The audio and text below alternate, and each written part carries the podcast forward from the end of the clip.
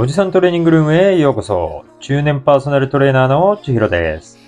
中年世代をかっこよくということで、中年世代のトレーニング初心者やダイエット初心者に向けて役立つ情報やためになる情報を話していくポッドキャストです。本日はおじトレエピソード27ということで、むくみについてお話ししていきます。皆さん、おはようございます。今日で5月ももう終わりです。もう1年の半分、うん、折り返しに入ってくるっていうところで、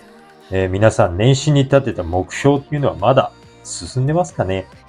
もしかしてもうやめてる人もいるかもしれないんですけど、これっていうのも不思議なもので、年始、えー、新規一点、今年こそダイエットするぞとか、今年こそ筋トレを始めるぞって思う人って結構いると思うんですけど、新年度始まってなんとなくバタバタして、で、気づいたらあっという間にもう夏になっちゃって。で、もう今からやってもしょうがないっていう感じで冬になってまた今年もやらないパターンって結構あると思うんですけど、これまあ気持ちとしてはすごくわかるんですよね。でも、まあ今からだと、もしかしたら今年の夏っていうのは間に合わないかもしれないんですけど、逆に来年の夏っていうところまではめちゃくちゃ時間あるので、だったら今から始めて、もう来年の夏を視野に入れて始めるっていうのもいいのかなと思います。で、今回、今日は、えー、悩んでる人も結構多いんじゃないかなっていうところの、むくみっていうところについてお話ししていきたいと思います。で、むくみっていうのが何なのかっていうのも、えー、合わせて話していけたらなと思います。で、なんかむくみやすい体質だとか、夜になると足がむくんで痛いとか、そんな悩みのお持ちの方は、実は筋トレと食事でむくみを軽減することができるかもしれないので、今日はそんな辛いむくみについてお話ししていきたいと思います。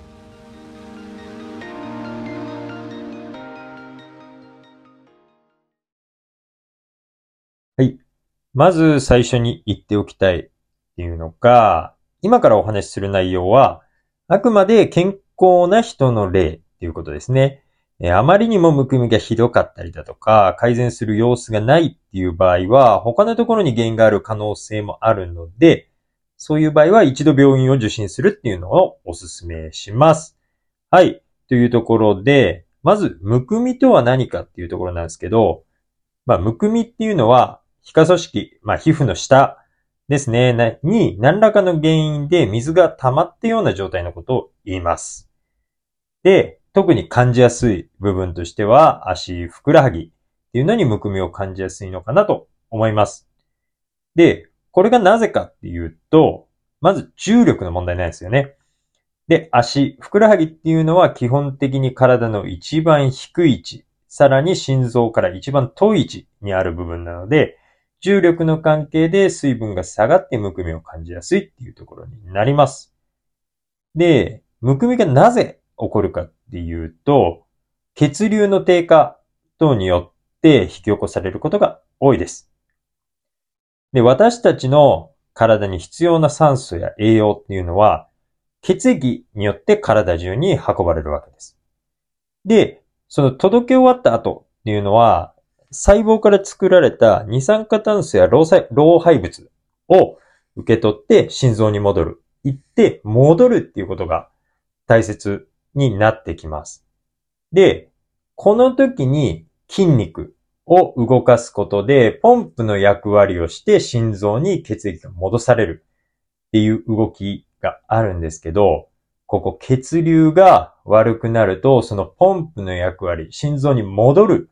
役割っていうのが弱くなるので、むくみっていうところにつながりやすくなります。なので、デスクワークが多い方だったりが、あの、夕方になると足がパンパンになって、ふくらはぎ、足の下の方ですね、の筋肉を動かさなかったり、血流が低下して悪くなったりっていうところで、むくみっていうのを感じやすくなります。で、足っていうのは、さっきもちょっとお話ししたんですけど、心臓から一番遠くにあるので、やっぱりしっかりとふくらはぎの筋肉を使ってあげて、ポンプの役割を使って心臓に戻してあげるということが大切になってきます。で、ここでずっと動かずにいると重力の影響で水分が下半身、下に溜まってしまって足がむくむっていう仕組みになってます。で、ここでよく間違いがちなのが、水分が原因ならば、水分、水を飲まなければいいんじゃないかっていうことで、水分を控える方っていうのが中にはいらっしゃるんですけど、これって実は逆効果になっちゃうんですよね。っていうのは、体っていうのはほとんど水分でできてます。で、水分っていうのはとても大切な要素になるので、水分不足っていうのを体が感じると、体は逆に水分を溜め込もうとする働きが強くなるので、逆にむくみやすい原因になってしまったりします。なので、水分っていうのは多く取りすぎても尿としてどんどん排出されるので、できるだけ水分は多く取った方がいいっていうところになります。で、次に食べ物です。食べ物。良くないものから説明していくと、まずは塩分の取りすぎ。塩辛いものを食べすぎると血液中のナトリウム濃度っていうのが高くなるので、それを薄めるために多くの水分が必要になります。なので、血液中に水分が増えて、血管から水分が滲み出てくるような状態がむくみにつながりやすいって言います。で、次に変色です。で、これはちょっと難しい話になっちゃうかもしれないんですけど、えっ、ー、と、肝臓で作られるアルブミンっていうタンパク質なんですけど、これが浸透圧を調整する役割があるんですけど、あの、偏った食事、つまり栄養失調のような状態になるのも、むくみの原因になります。なので、糖質ばかり食べているとか、タンパク質が極端に少ないとか、こういったところっていうのは変色もむくみの原因になるので、バランスのいい食事を心がけるっていうことも大切になります。で、そして次にアルコールっていうところも、これもアルコールの濃度っていうのが高まると、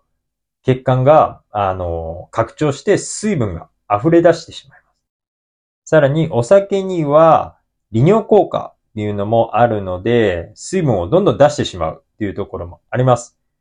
なので、水分を多く取りながらお酒を飲むっていうところも心がけてあげるといいのかなっていうところがあります。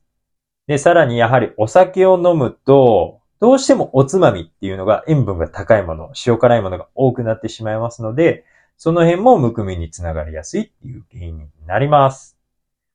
で、続いて改善するために良い食べ物っていうところになると、カリウムっていうのが豊富なものを食べるっていうのが効果的です。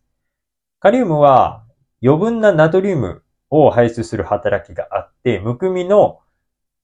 解消っていうのを助けてくれます。例えば、ほうれん草だったり、芋類、じゃがいもやさつまいも、で、アボカドやバナナなどのカリウムの多い食材を摂ることをお勧めします。なので、積極的にカリウムの多い食材を摂っていきましょう。はい。そして、次に運動という部分では、カーフレーズっていう運動をお勧めしてます。まあこれ、どういう運動かっていうと、何か段だったり階段のようなものにつま先だけを乗せて背伸びをするような運動のことを言います。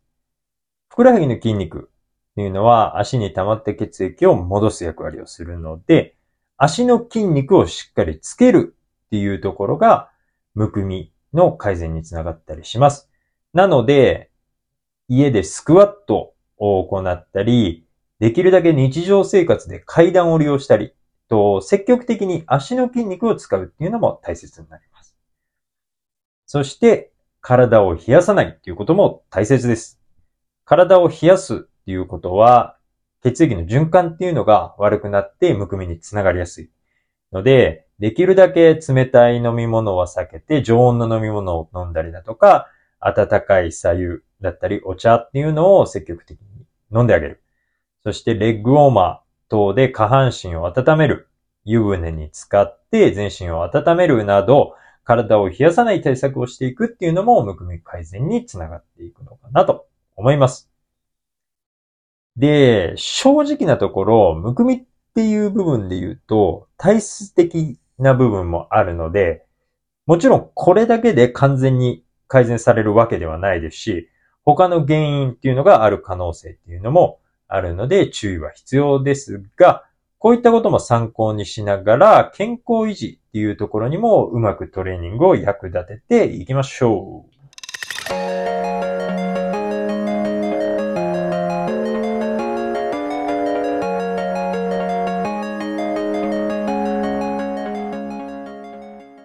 はい、今回はむくみについてお話ししましたが、いかがでしたでしょうか？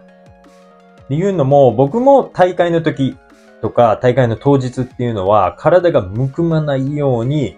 前日や、まあ準備自体はその1週間前ぐらいからするんですけど、塩分や水分っていうところにも細かく気を使いますし、会場に入ると基本的にむくまないように足を高くして寝たりだとか、常にマッサージをして血流が悪い状態にならないように、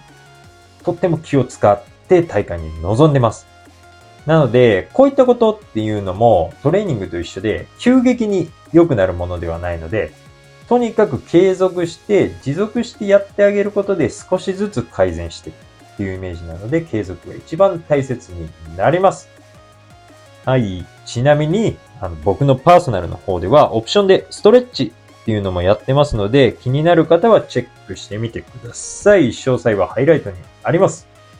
はい、じゃあ、それじゃあ、今日もトレーニングライフ楽しんでいきましょう。じゃあ、また来週さよなら